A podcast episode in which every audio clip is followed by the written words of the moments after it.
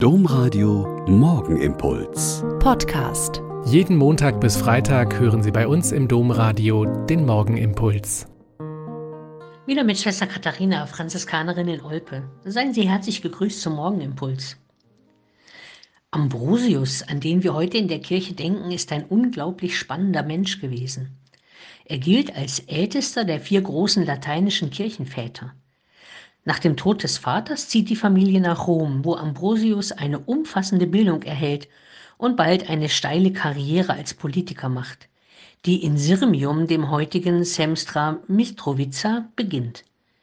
Von Kaiser Valentinian wird er 370 zum Statthalter für Ligurien und die Emilia Campania in Oberitalien ernannt mit Sitz in Mailand. Das Volk liebt und achtet ihn weil er Milde und Gerechtigkeit walten lässt. Beim Tod des Bischofs von Mailand gibt es schwere Unruhen in der Stadt. Die Anhänger der arianischen Irrlehre, die besagt, dass Jesus nicht Gott ist, und der orthodox-katholischen Mehrheit streiten sehr aufgebracht über die Nachfolge, die dann ja auch eine Richtungsänderung in grundsätzlichen Glaubensfragen bedeuten könnte. Ambrosius versucht zwischen beiden Parteien zu schlichten, und weil er sehr beliebt, aber auch sachlich und fachlich anerkannt ist, kann er den Streit beenden und einen Bürgerkrieg verhindern. Und daraufhin wird er von den Leuten der Stadt für das Bischofsamt vorgeschlagen, und beide Parteien sind damit einverstanden. Da er noch im Katechumenat, also in der Vorbereitungsphase auf die Taufe ist, muss es jetzt aber ganz schnell gehen.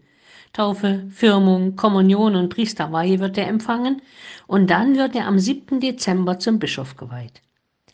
Mir gefallen einige Sätze aus seiner Lebensbeschreibung besonders gut. Da heißt es zum Beispiel, er verkaufte zunächst seinen Besitz und verteilte alles an die Armen.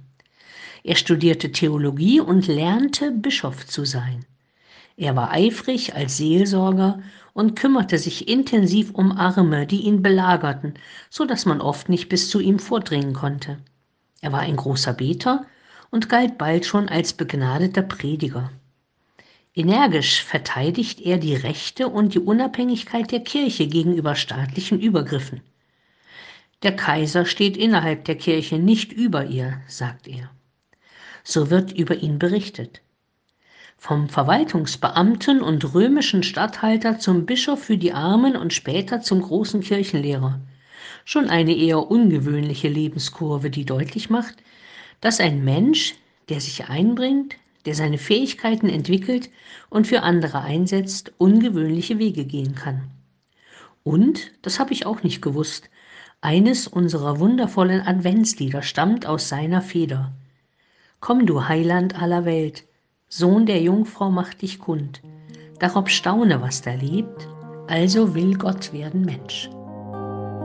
Der Morgenimpuls mit Schwester Katharina, Franziskanerin aus Olpe, jeden Montag bis Freitag um kurz nach sechs im Domradio. Weitere Infos auch zu anderen Podcasts auf domradio.de.